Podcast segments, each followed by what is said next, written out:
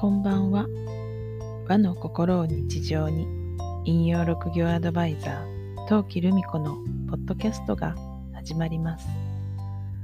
この番組は、和の心を大切にしたいと思う方へ、引用や暦の話、心のステージを上げていくお話などを私自身の視点でお伝えしています。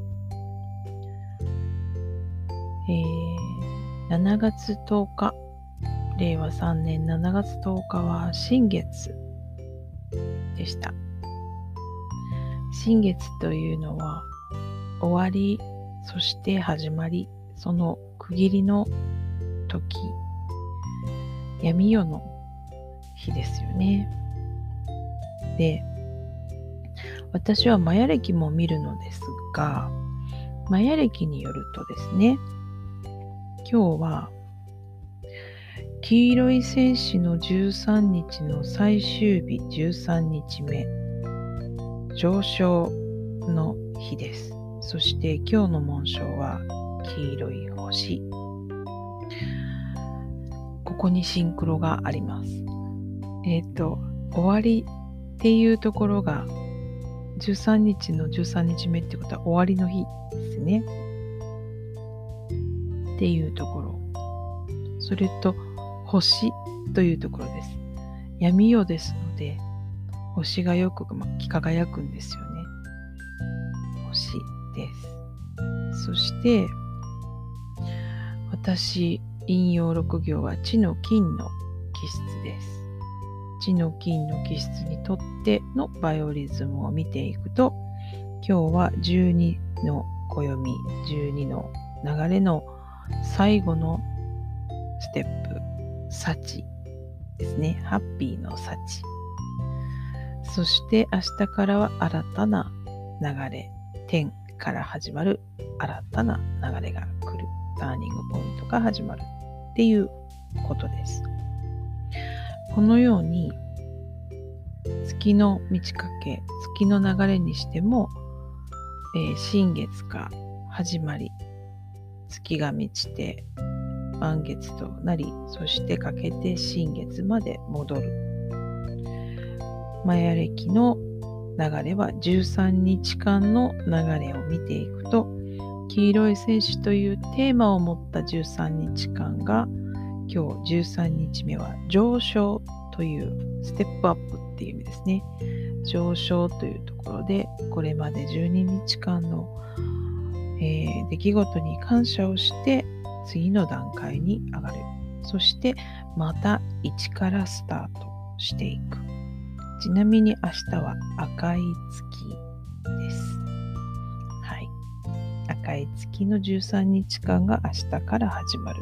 っていうそういうタイミングですね。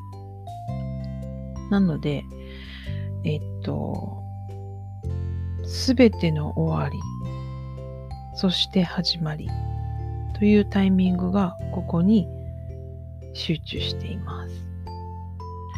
えっと、何が言いたいかというと、一つのサイクルが終わるという終わりっていうところまで来ると、それはすなわち次のサイクルの始まりであるということです。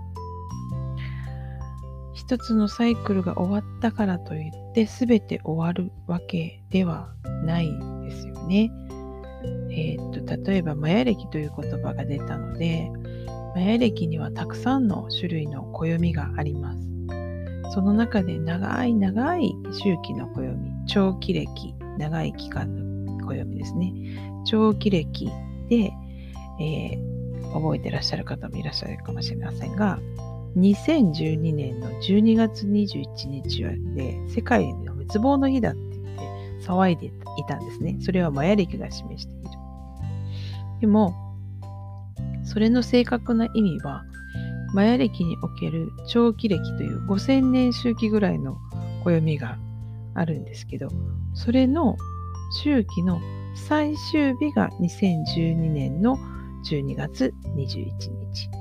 暦最後の日、終わりの日をなぜか世界地球の滅亡の日、終わりの日と結びつけてしまったという誤解が起こったんですね。なので、陰陽の世界では必ず終わりは始まりです。そこはイコールです。なので、終わってしまってそのまんまってことはないです。し、えっ、ー、と、ずっとずっといい状態が続くわけでもなく、ずっとずっと悪いステージが続くわけでもない。あなた自身が前向きに進んでいる限り、えー、上がったり下がったり、陰にに下がったり、陽に上がったりはもちろんありますが、サイクルに沿って進んでいきます。終わりは始まりです。終わって止まることはありません。なので、それを胸に進んでいきましょう。ということでした。さあ、明日から何が起こるかな？楽しみです。